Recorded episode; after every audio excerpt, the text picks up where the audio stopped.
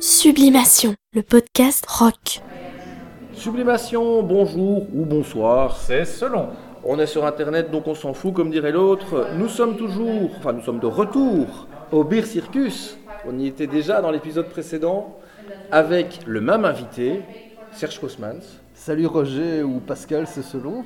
Jerry. ou euh, une multitude d'autres pseudos, hein, puisque j'en aurais au moins 1000 d'après une certaine presse. Rebonsoir Svetlana. Également avec nous l'assistante officielle de Sublimation, dont c'est la deuxième participation. Donc euh, Troisième. on ne traite pas Avec Olivier Gosserine. Effectivement, mais c'était pas déclaré. Donc, mais en- là, comme on le dit dans l'émission, en même temps, c'était assez maladroit de notre part, mais bon, Voilà. voilà. Sans pour la TVA, vous arrangez quoi. C'est ça, voilà. Et euh, comme quoi on ne traite pas si mal les femmes dans Sublimation, puisqu'elles reviennent. Zetlana, bienvenue parmi nous. Répression des fautes.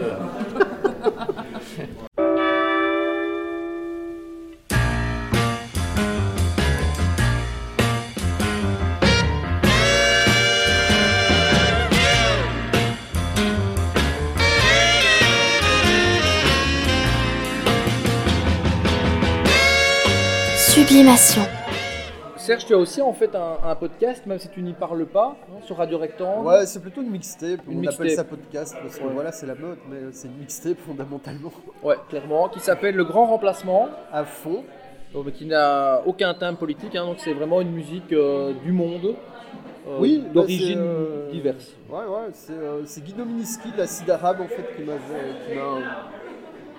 qui est ma principale inspiration pour le coup, à part que il- donc il avait un podcast euh, à côté de, son groupe et de son DJing où il présentait des morceaux de, musique euh, du monde. Mais lui parlait. Et moi j'ai fait des tests où je parlais, et ça, j'étais pas très convaincu, donc euh, j'ai préféré faire une mixtape. Et moi, mon idée n'était pas tellement de défendre, comme lui le fait, l'idée. Euh, Enfin, elle est sous-entendue que l'idée euh, que la- si, tu, si tu convaincs les gens par la musique, et ben ouais, euh, ça, ça combat le racisme d'une certaine manière. Quoi. Chez, chez lui, c'était très appuyé, moi, c'est sous-entendu, mais c'est surtout que j'étais vraiment marqué par la bande originale de Blade Runner quand j'étais euh, adolescent. Et que, tout ce côté euh, musique du monde, mais électronique et trituré et tout, euh, My Life in the Bush of Ghosts de, de Brian Eno et David Byrne, c'est un peu pareil et tout. euh. Ça, c'est vraiment ce que j'ai envie de. Enfin, c'est- Blade Runner se passait en 2019. Ouais. Et euh, voilà, c'était un peu. C'est un mishmash. Ouais, c'est un peu le son que j'avais envie de, de proposer dans les années 2019-2020. Mais euh, voilà, après, tu as tout le côté euh, potage qui ressort. Ça et joue pas dans de la world. Ouais, j'ai en- j'ai envie de passer des, des morceaux en flamand. Euh, Oui, de cocaïne et d'avortement, et des, des conneries dans le genre. Quoi, tu vois. Mais il y a de tout, hein. il y a des sons indiens, euh, bulgares, ça vient de Oui, partout. mais hein. il y a, Turquie. oui, il y a surtout, euh, euh, il y a surtout une envie de faire un truc à la Blade Runner, mais avec le côté quand même que moi, que moi j'aime bien.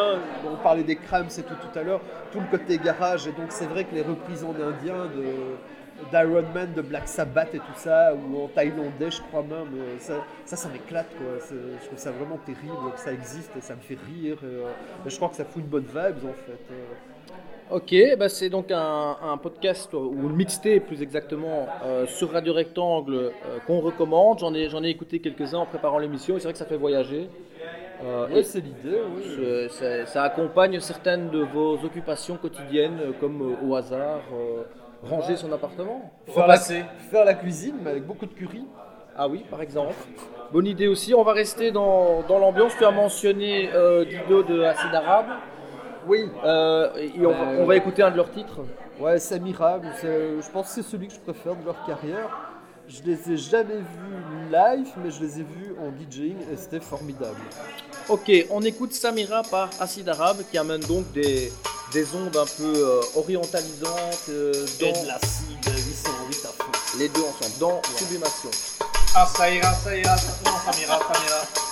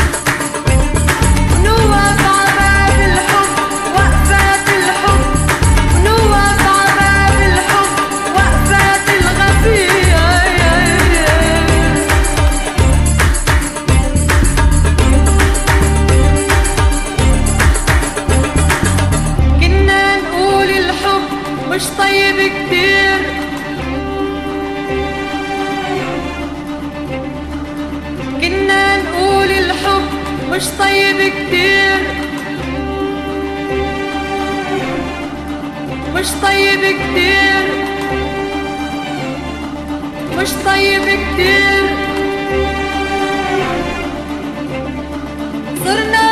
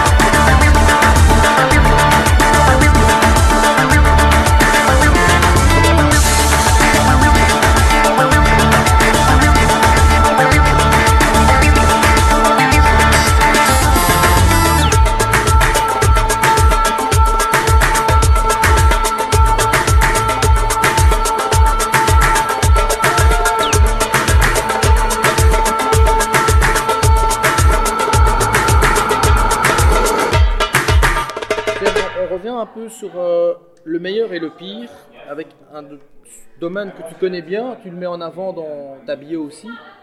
Euh, tu as étudié au Fuse, dis-tu Euh, Donc, euh, les discothèques. Je voulais te demander ton meilleur et ton pire souvenir de discothèque.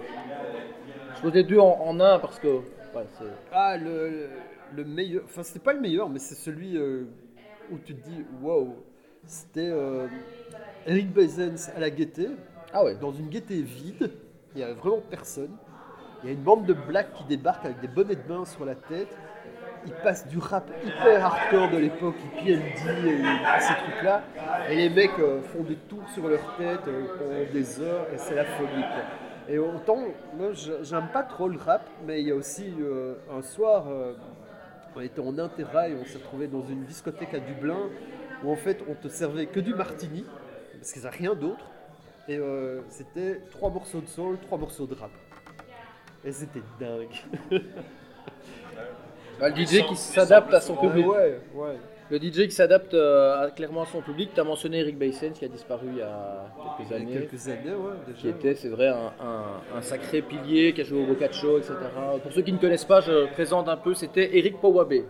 Ouais, Powabe. ça, c'était- ouais, ça c'était son nom à, à tard. son époque house, euh, un peu saxophone, euh, poète poète, mais euh, ça a été un DJ euh, assez incroyable en fait à ses débuts. Et puis euh, et il, il, a- il avait une sorte de mise en scène et d'aura parce qu'il s'habillait comme les mecs de la Muerte et tout, alors qu'il passait de la cigos et des trucs comme ça. Enfin, il y avait tout un côté. euh,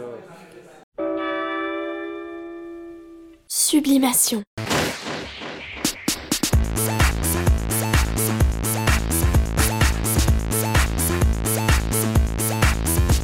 Premières armes, je les ai fait à Gand.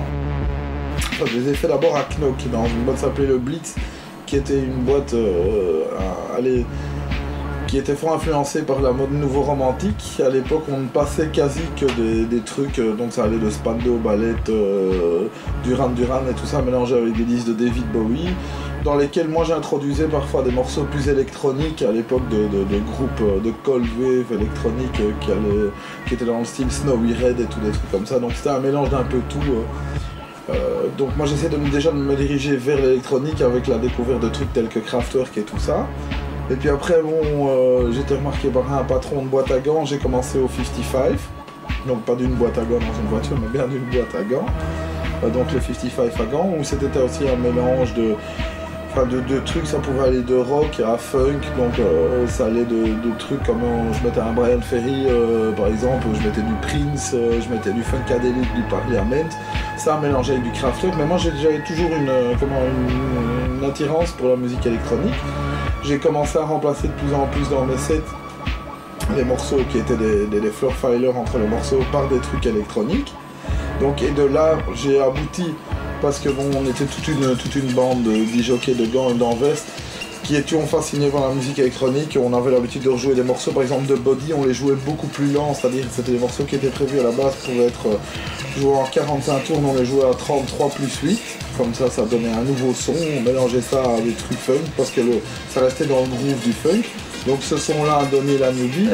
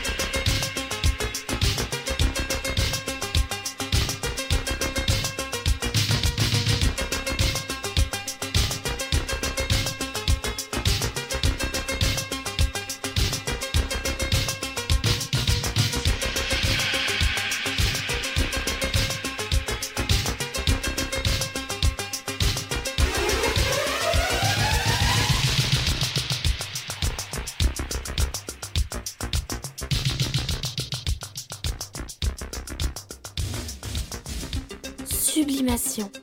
Lunettes noires pour nuit blanche. Ou dont tu ne te souviens pas parce que tu étais trop défoncé. Ouais, c'est. Ça doit y en avoir. euh, non. Non. Non, des mauvaises discothèques. ouais. Les trucs rigolos restent et les, les- ceux qui le sont pas, euh, ils... parce qu'ils se perdent comme les larmes dans la pluie. Tu me prépares un recueil de, de poésie. Non, c'est la fin de Blade Runner. C'est la fin de. Voilà, décidément, euh, là c'est une référence culturelle qui me manque parce que je ne maîtrise pas euh, les... toutes les répliques du film. non, Donc, non, euh, les... je saurais pas dire de, de Ok. mauvaises. euh, parce que voilà, je- Donc- j'ai décidé de pas m'en souvenir. Quoi, mais- Serge n'est pas toujours capable de dire du mal sur commande. Pourtant, vous ferez bien. euh, S'il avec pouvait- Il pouvait casser un club, euh, il n'a pas, il pris l'opportunité, donc c'est bien. hein, On a un Serge adouci avec les Désolé, années. désolé, j'ai pas. euh, Serge qui fait de, de la marche, hein, je crois. euh, Ah ouais, ouais, c'est ma grande passion. Non, du sport, non, jamais, quelle horreur. Mais de Les la courses, marche, non, ça se marche arrive. C'est ma grande passion. Alors, ton pire ou ton, mais ton pire adversaire de fight virtuel pire dans quel sens? Bah, je sais pas, euh, pire. euh, Non, pas forcément. Il y en a eu tellement. Euh, Mais pire et meilleur, ça veut dire. Le Ah pire- non, non, euh, bah c'est pas toi, je suis désolé. je m'en doute. Non, il y a eu un, un gars. euh, moi, j'aime pas Mad Max. J'ai jamais aimé Mad Max, que ce soit avec Mel Gibson ou avec Tom Hardy. euh, Mad Max, ça, ça me passe au-dessus. pire avec Tom Hardy, c'est Ouais, atroce. mais ça, ça me passe au-dessus du citron totalement, quoi. Je déteste Mad Max. En transfusion pendant 4 heures. Et en fait, euh, je crois qu'à l'époque où j'ai vu le Mad Max avec Tom Hardy et Charlie Theron, genre le jour après, je dis oh, j'ai fait un statut Facebook, euh, genre euh, c'est quoi cette connerie quoi. Et t'as un mec qui m'est tombé dessus, mais de nulle part, qui en fait était le fan numéro un de Mad Max, qui a écrit des livres sur Mad Max, qui a un podcast sur Mad Max, qui, a- qui, qui dort probablement euh, avec la, la passoire de Mungus sur la tronche quoi. Et il voulait pas me lâcher. Là, t'as eu un troll euh, comme ça. Oui, oui, mais il voulait voulait pas me lâcher. C'était, euh, vous ne comprenez rien au cinéma. Et moi, je lui tapais des, je lui tapais des arguments en disant Ouais, mais non, moi, moi, je trouve que le meilleur film de poursuite en bagnole, euh, un peu nihiliste et tout, c'est Vanishing Point, c'est pas Mad Max, quoi. Merci, Ah, bonsoir. c'est pas Fast and Furious? Non, j'ai jamais vu, je Moi non je plus. pas te dire. Moi non plus. Ou taxi. Oh, encore mieux Mais le, le 17. Oh, je sais pas où ils en sont, mais c'est plus loin que dans de la, dans de la mer. Non, mais j'ai grandi là-devant. euh, moi, je- j'ai grandi dans les années 70, donc les films avec Burt Reynolds où ils se coursent en bagnole. Euh, ça- Il y a un James Bond entier où ils se coursent en bagnole. Vive Euh. pas laisser mourir, quoi. Avec des bateaux et des cascades Ouais, et tout. Parce qu'au service secret de Sa Majesté, c'est en ski. Oui, absolument. C'est marrant, on en parlait hier. Ouais. Mais euh, donc voilà, moi je déteste Mad Max. Ça, et euh, mon pire troll, c'était un, un mec qui voulait pas admettre qu'on puisse détester Mad Max parce que c'était la quintessence du cinéma d'action et du cinéma de poursuite en bagnole. Ce que je réfute complètement Et il que Vanishing. Point est un vrai chef-d'œuvre. Vanishing Point. quoi. Ouais. Mais il devenait hargneux, quoi, le troll. Il te lâchait pas. Ah non, il était d'une mauvaise foi incroyable. Qu'est-ce que t'as fait Tu l'as bloqué je crois que j'ai fini par le bloquer. Ouais. Alors, on rappelle sur Twitter euh, l'existence de Ah, la c'est pas fonction sur Twitter, blocage. c'est sur Facebook. Ah, Facebook. On rappelle l'existence de la fonction blocage Aussi sur Facebook. qui permet en principe à toute personne qui se sent harcelée eh bien, de mettre fin au harcèlement en bloquant. Et le harcèlement s'arrête automatiquement. Bah, c'est ce que j'ai fait avec toi en 2013. Exactement. Et ça n'a pas empêché que tu sois là aujourd'hui. Comme quoi, Tout est possible. les- les gens changent ou les, les contextes changent. C'est la magie du monde du podcast. Apparemment. Alors, c'est intéressant que tu viennes avec cette, euh, cette référence, puisque je voulais qu'on parle un peu de la, la ligne du temps. euh, Qu'est-ce qui t'amène là? Puisque c'est vrai qu'on s'est on s'est connus d'une façon originale par Internet. hein. Ça- c'est marrant, on dit aux gens maintenant comment vous vous êtes connus, par exemple au couple. Et ils te disent Ah ben c'était sur Internet, c'est un peu gêné. Nous on s'est aussi connus sur Mais Internet. c'était pas Tinder. Ah non, c'était pas Tinder, ça n'existait pas. C'était bien avant. Moi je me souviens de toi à partir de 2004. C'est possible, j'ai pas vraiment de souvenir de cette époque-là. euh, du moins sur le net, j'ai le souvenir de ce que je faisais à cette époque-là. mais- Et c'est quand tu tenais ton blog sur euh, Skynet? Euh, et où tu, euh, tu avais le pseudo Jean-Charles Bronson à l'écrit euh, dans Zone 02 en parallèle. Ouais, enfin c'était le pseudo qui signait. Tu avais euh, aussi un blog sous ce nom-là, je pense. Hein T'avais- Non, non, non. Ah, Tout- euh, Tes chroniques étaient. euh, Jean-Charles Bronson, c'était le c'était un concept en fait. C'était juste la signature d'une chronique dans Zone 02. Une chronique genre de 2000-3000 signes, pas plus. Après, dans Zone 02, j'écrivais son mon vrai nom. J'écrivais, Ouais. j'interviewais des, des stars. Ouais, Jérémy Régnier, Émilie Dequesne, compagnie. ouais. Je faisais une chronique sur les bars. Et je faisais encore deux, trois petites choses. euh. Ça couvre un peu toutes tes activités là, ce que tu es en train de résumer. euh, Enfin, une partie dans, dans le- Ouais. dans la culture, hein, je pense. Je sais que tu Ouais. fais d'autres choses à côté, mais. Ouais, ouais. c'est des choses que je sais faire, ouais. Ouais. Alors, euh, Bronson, donc c'est. Moi, ça a attiré mon attention parce que c'était des chroniques trash. C'était généralement euh, de, de- Bah, je trouve pas, moi. C'était négatif. Non, pas forcément. C'était pas des éloges. Bah, ça cherchait à faire rire, quoi. Ouais, ça cherchait, c'est ça. C'était de la satire. Ouais, si On veux, pourrait ouais. dire, Marcel Sell dirait, c'est de la satire. Ouais, après, S'il euh, faut je suis pas tout à fait d'accord. je suis pas toujours d'accord avec ce que Marcel Sell trouve drôle ou pas, quoi. Ah bon, ça, euh, c'est ça, c'est une question de goût. Il Ouais. écrit quand même pour euh, André Lamy, quoi. Oui. Est-ce que vous connaissez Muriel Robin? Oui Vous connaissez son sketch du noir? Oui Voilà, c'est l'histoire d'une femme qui a une fille qui va épouser un... Très bien. Alors, euh, tu, donc en 2004, tu apparais. euh, moi, je te découvre à ce moment-là, et tu- ta carrière avait commencé bien plus tôt, puisque tu as été rédacteur en chef de Riffraff. Et ça, je, je parcourais Riffraff à l'époque où tu y écrivais, mais sans te connaître. Je faisais pas attention aux, aux- aux dates. Tu devais être tout petit. Non, c'était en jusqu'en 99. T'as écrit dans Riffraff en 99. Oui, oui, j'ai arrêté en 99. Ouais, là, j'avais la. Enfin, j'ai continué à écrire après sous un pseudo, mais j'ai arrêté d'être rédacteur en chef en 99. Non, non, j'avais la petite vingtaine et on trouvait le, le Riffraff euh, à Louvain-la-Neuve chez Caroline Musique. Là, c'est vrai que ça existe encore. Ah ouais, absolument. Et donc, moi, je te découvre aussi dans les, les, les- les liens entrants de poprock.com, parce que tu avais mis un, un lien vers le, le site et tu, le- tu recommandais poprock sous l'intitulé Supermarket Musique.